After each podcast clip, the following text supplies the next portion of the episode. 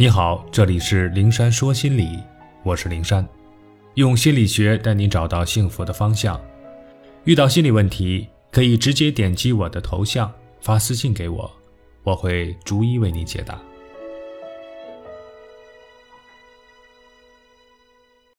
你又不欠别人的，为什么有求必应？我们把大部分时间和精力都花在了帮助别人做事上，对别人总是有求必应，却忽略了自己的身心需求。当我们感觉身心疲惫，想对别人的求助说拒绝的时候，我们会觉得内疚、不安、自责。几经挣扎之后，还是选择委屈自己，成全别人。内疚什么？不安什么？对于大多数讨好者来说，出于善良而内疚，觉得不为别人做事，别人会难过、会失望；出于对别人的高期望值而不安，觉得自己拒绝了别人，他们就会不喜欢自己、不认同自己。撇开所有的纠结，我只想问一句话：你殚精竭虑要去成全的那些人，你欠他们的吗？答案显而易见，只有他们欠我的。既然我不欠他们的，那就在心里大声地告诉自己这句话：我不欠他们的，这便有了拒绝他们的底气。在此基础上，我再给你们两剂加强剂：一要狠心敢于让别人失望。当我们惴惴不安地想我拒绝了他，他会难过，会失望，他会不高兴，请立马打住，换个角度再想，他难过、失望、不高兴。那是他自己没有处理好自己的情绪。如果我答应帮他，便该轮到我难过、不高兴、抑郁了。想一下，我们应该为他们的好心情负责吗？他们都没有考虑过我们的感受，只一味的来为难我们，我们何苦顺应他们，为难自己，取悦他们呢？对别人有求必应，把别人的需求放在首位。牺牲自己的健康和快乐去换取别人的开心，这是对自己的虐待。要把自己的心理需求和感受放在首位，敢于让别人失望，我们有好好爱自己的责任。二，别人是否喜欢你和你为他付出多少毫不相干。当我们认为我们拒绝了别人，他们就会不喜欢我们、不认同我们的时候，我们要对自己说。就算我处处顺应别人，有求必应，也不会让所有人喜欢，也不会得到所有人的认同和肯定。甚至有时候，我帮助了这个人，另一个人会对我不满；我为这个人做事，另一个人会发出讥笑声。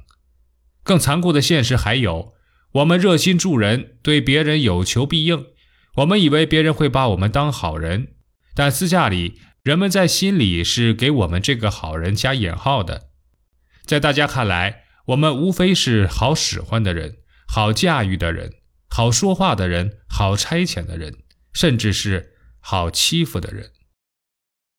我们要认识到，一个人的价值并不体现在我们为别人做什么、做多少，别人的喜欢和认同也并不需要拿对别人有求必应来换取。上面我们分析了。很多时候，我们为某个人做的越多，付出的越多，反而会被认为廉价。也就是说，我们的有求必应，在很多人眼里是一种低价值付出。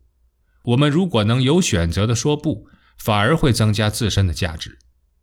本着这两点，在想要说不的时候，就干脆利落的拒绝。当然，在做出改变的过程中，我们肯定会有焦虑、迟疑和反复。毕竟做久了，做惯了老好人，我们的思维模式、情感模式已经习惯了对别人有求必应，让自己一下子转换模式，并不是那么容易的。要给自己时间，从一点一滴开始。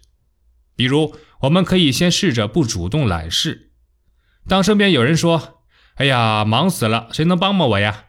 以前我们肯定第一个站起来，冲过去说：“我来。”现在我可以告诉自己，静静待着，不关你事。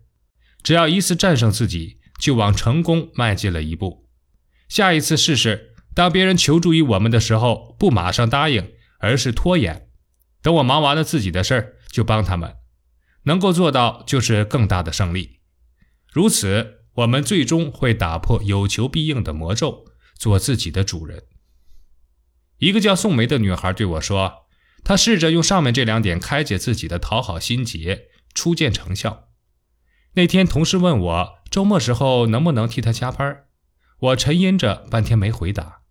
其实那时候我就是在心里默念您说的：“我不欠你的，我不怕你失望，我替你加班，你也不一定说我好。”同事以为我在为难，就说：“你要有事儿，我再找别人吧。”我于是顺着他的话说：“哎呀，真不好意思，我实在是有事挤不出时间，你再找别人吧，下次我再帮你。”这事儿就顺利被我拒绝了。事后我细心观察了一下那个同事，他果真没有因为我拒绝他而生我的气不理我。我和他的交往并没有受这件事的影响，这大大增加了我对别人说不的勇气。的确，只要有改变自己的意愿，就一定会有改变，哪怕一次只小小的一点改变，也要为自己祝贺，因为他会给自己克服固化思维模式的行动。以勇气和力量。当然，我在这里再三教你如何对别人的求助说不，不是让你放弃善良，放弃对别人表达善意，这一点千万不要误会。